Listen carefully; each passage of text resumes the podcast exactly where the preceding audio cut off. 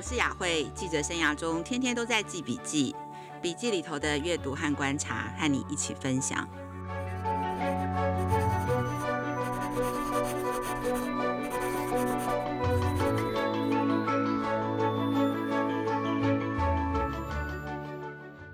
大家好，我是雅慧，欢迎大家来到总编辑的教育笔记。今天要跟大家分享三则跟教育教养相关的新闻，其实都还蛮有趣的。第一则新闻呢，上个礼拜就是二月十五号，教育部部长潘文忠他表示，未来的高中生以后第一节课以前到学校就可以了，然后国高中生可以取消早自习，并且减少朝会的次数，预计最快九月啊开始实施。相关的新闻引起很多的热议哦，有赞成也有反对。那其实，在好几年前，亲子天下就写过一个很有深度的封面故事，叫做《睡出学习力》哦。那我们若是从科学的数字来看，美国国家睡眠基金会其实他就调查发现，早上七点哦，其实是青少年褪黑激素分泌的高峰，所以其实那时候他们是最需要睡眠的阶段。当他们就是睡意正浓的时候，把这些青少年叫起来，赶着七点半上学。其实早自习跟早上的学习的效果不是很好的，他们的心情也不好。根据美国《时代》杂志的报道哦，美国的小儿科医学会啊，他在好几年前就已经呼吁全国的中学把上学的时间延到早上八点半以后，要让青少年可以睡饱一点，让他在这个褪黑激素分泌最高的高峰的时候，可以让他熟睡。避免睡眠不足造成的不良影响。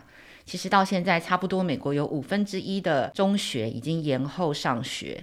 那一天呢，可以睡上八点七五到九小时的青少年，根据调查跟研究，他其实的心理问题会较少，心情比较好，也比较不会觉得自己没有价值、焦虑跟忧郁。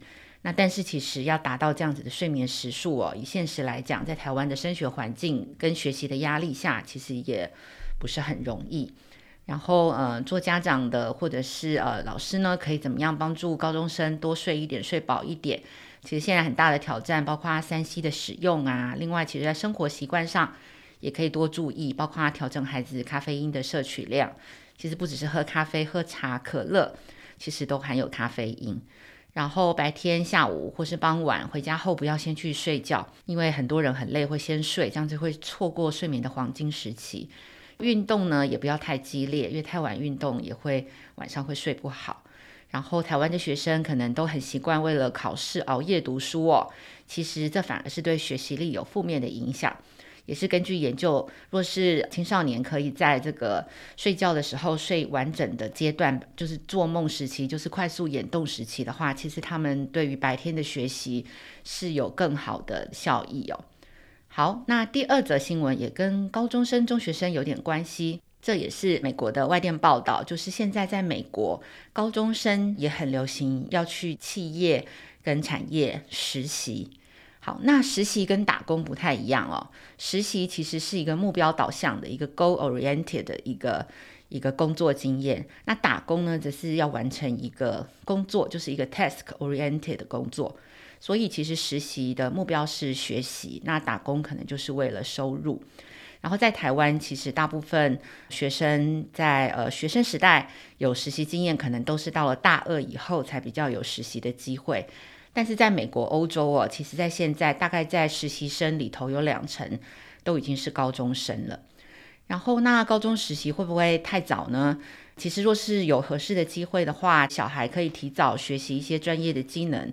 包括应对啊、进退啊，然后自己的跟别人的相处啊，还有一些礼仪啊，跟专业的精神，以及体会到底每一个工作每天在做什么事情。那这些东西在申请大学的时候也是一个很好的经历。我大概也在两个礼拜之前也都有收到一个高中生想要来请天下实习的一个申请哦，所以其实这个也在未来这个申请入学啊，跟升学的方式还有课程。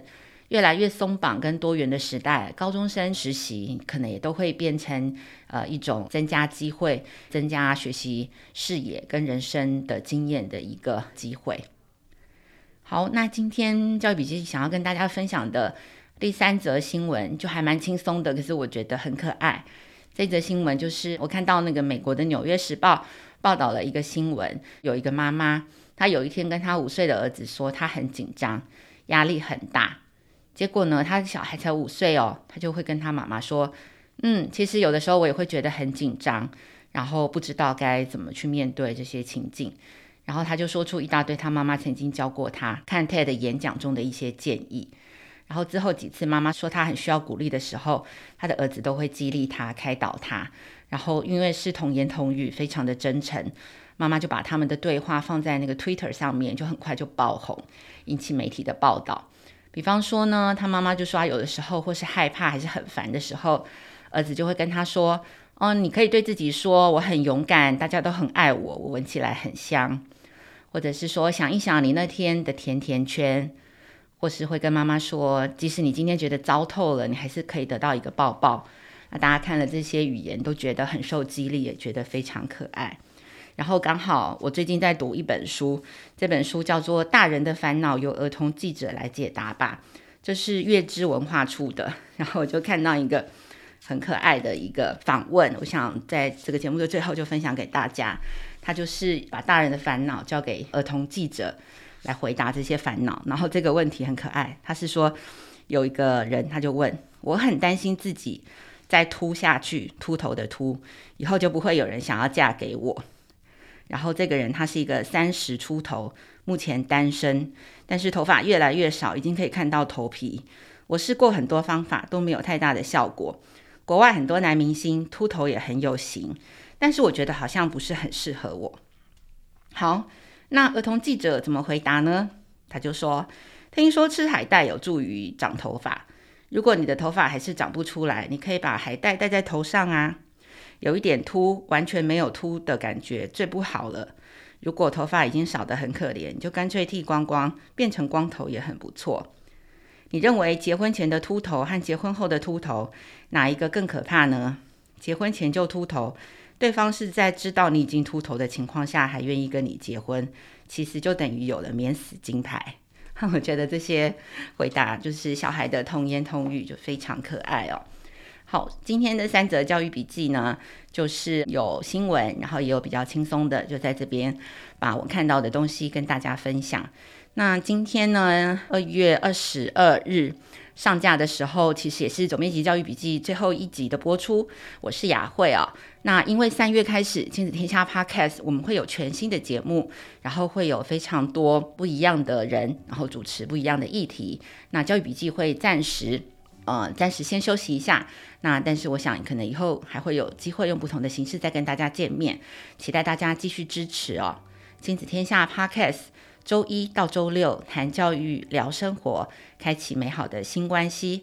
欢迎你订阅收听 Apple Podcast，还有 Spotify，请给我们五星评价。你想要听什么样的节目？欢迎大家许愿池来给我们回馈。我们下次见喽，拜拜。